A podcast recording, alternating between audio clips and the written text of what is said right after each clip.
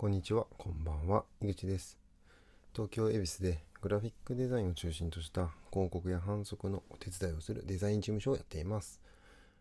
はい、今日は以前書いたノートから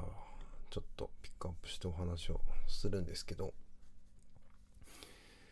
あのー、僕が好きな言葉で、昔のねリクルートという会社の社訓であって今もあのー、それを作った相添さんっていう方が捕まっちゃった経緯もあってあの社訓からは取られちゃってるらしいんですけど、えー、自ら機械を創出し機械によって自らを変えようっていう言葉があってこの、まあ、機械っていうのはチャンスの方の機械ですね。であの、まあ、自分で何かややればえっと自分で何かをやることを作り出してその作り出したことの経験値によって自分を成長させなさいっていう話だと思うんですけど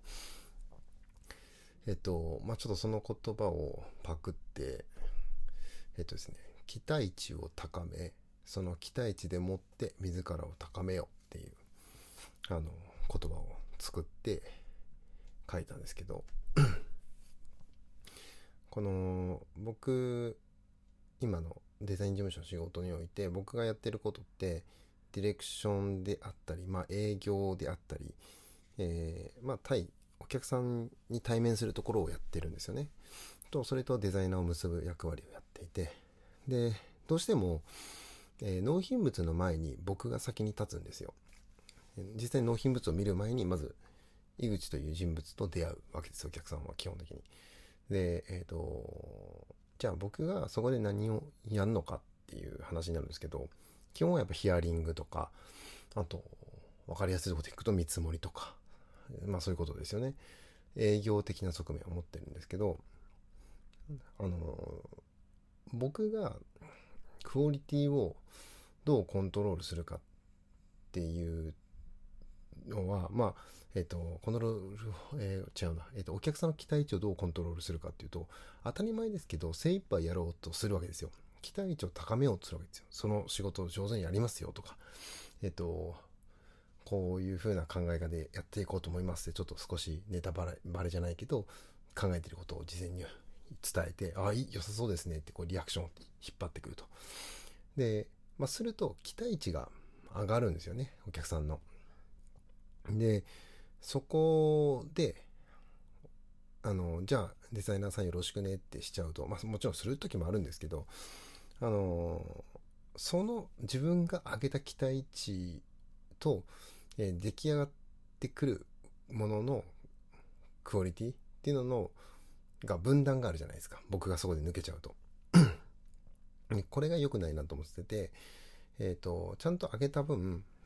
えー、自分がコントロールするクリエイティブも、え、それにふさわしい分まで上げてあげないといけないと思うんですよね。で、これが、まあ、一言で言うと、まあ、めんどくさいんですよ。当たり前なんですけど、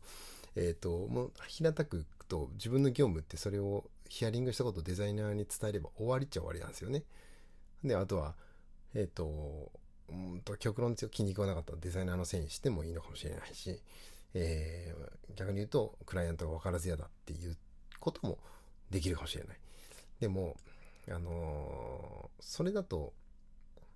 なんつうんだろう。まあもちろんだけど成長がないし、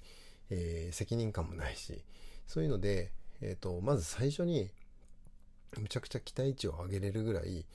頑張ってプレゼンするんですよ。オリエンジにプレゼンするんですよ。あの、もうその場でヒアリングしたことからなるべく回答して、で、できなくても議事録を今送るようにしていて、その議事録も、あの、こういうことを誰々さんが話して、僕がこういうことを話してっていう議事録じゃなくて、その日話されたことの要点と、そこから導き出されることはこれなんじゃないかっていう、えー、ある種、納品物のおもらしみたいなのをして、先に。で、えー、まあ、それを書くとですね、そのままクリエイティブの、あの、ブリーフィングシートになるので、社内のデザイナーとか、まあ、社外も含めてデザイナーの発注資料にもなるんですよね。それを作って共有すると。すると、まあ、その時点で、えっ、ー、と、まあ、何が正解かっていうののの、えー、答えを共有できるので、ひっくり返されにくいんじゃないかっていうのが一つと、あと、さっき言った期待値めちゃくちゃ上げておく、置くっていうのと、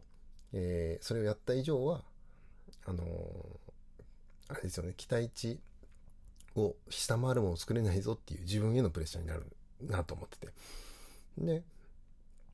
まあそういうふうにして、えー、自分にプレッシャーを与えないと、やっぱどうしても怠けちゃうし、えー、楽な方向に、こう、行くんですよ、僕は、個人的にね。そうやって、もう、あの、ビジネス的な側面もあるけれども、自己成長のためにも、あの、期待値をどんどん高めて、その高めた期待値の、作るプレッシャーで自分の成長を伴わせるっていうのをやっていかないといけないなというふうに思ってます。はい。まあそのディレクション自体はね、もうずっとやってるんで、あの、自分のできることで小手先でやれちゃうんですよ。で、それじゃ良くないなと思って、もう一個踏ん張って考えれるような状況を自分で作るというふうにやってます。まあそのぐらい自分のことをちょっと信用してないので、えー、自分がやりたいことだけやるといつかやんなくなるんで、お客さんの期待値っていうのを作って、それを原動力にしてやってます。まあ、そう考えると僕すごい、あの、多律的なんですよね。自自律的じゃない。なので、多律をうまく使って自立させているっていう感じがずっとしてます。まあなんか僕なりのライフハックだなってこれは思うんですけどね。はい。今日はちょっとそんな感じで話しました。なんか今日はちょっと息苦しいんで、この辺で終わります。はい。それではまた、えー、機会あれば聞いてください。さよなら。